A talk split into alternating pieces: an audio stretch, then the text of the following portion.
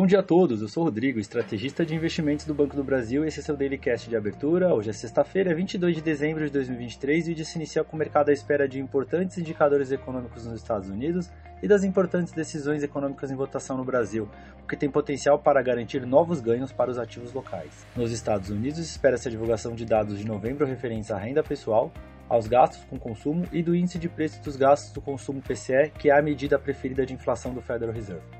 Além disso, o índice de confiança da Universidade de Michigan de dezembro também será publicado.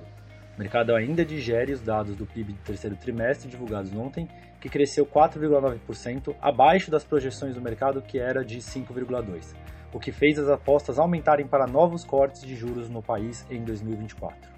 Em Wall Street, os futuros das bolsas fecharam em baixa, aguardando a divulgação do PCE, que pode movimentar os ativos ao longo do dia. Os rendimentos das trades recuam em todos seus vencimentos, em meio ao sentimento de relaxamento monetário em 2024. Os contratos futuros de petróleo avançam em meio às tensões no Mar Vermelho e à decisão da Angola de deixar a OPEP.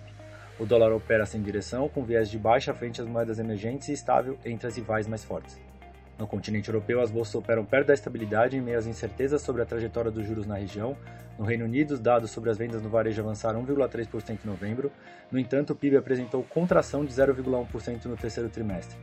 Na Espanha, o PIB cresceu como previsto pelo mercado e nessa manhã Londres subia 0,05%, Frankfurt cedia 0,11% e Paris recuava 0,02%. Na Ásia, as bolsas fecharam em queda após nova regulação na China e o endurecimento de regras para jogos online no país. Xangai caiu 0,13%, Tóquio subiu 0,09%, mesmo com escândalo em subsidiária da Toyota, e Hong Kong perdeu 0,02%. E já no Brasil, o Ibovespa segue voando, e o pregão de quinta-feira teve um novo recorde, com o índice encerrando o dia cotado em 132.182 pontos. No câmbio, o dólar terminou em queda aos R$ 4,88 e os juros futuros operando, alternando entre momentos de alta e de baixa durante o pregão de ontem. Para hoje, a agenda traz a sondagem do consumidor de dezembro pela FGV, a nota à imprensa do setor externo e transações correntes de novembro pelo Bacen, além de sessão conjunta do Congresso Nacional para a votação do orçamento de 2024. É isso, ficamos por aqui. Desejamos a todos um excelente fim de ano e até a próxima!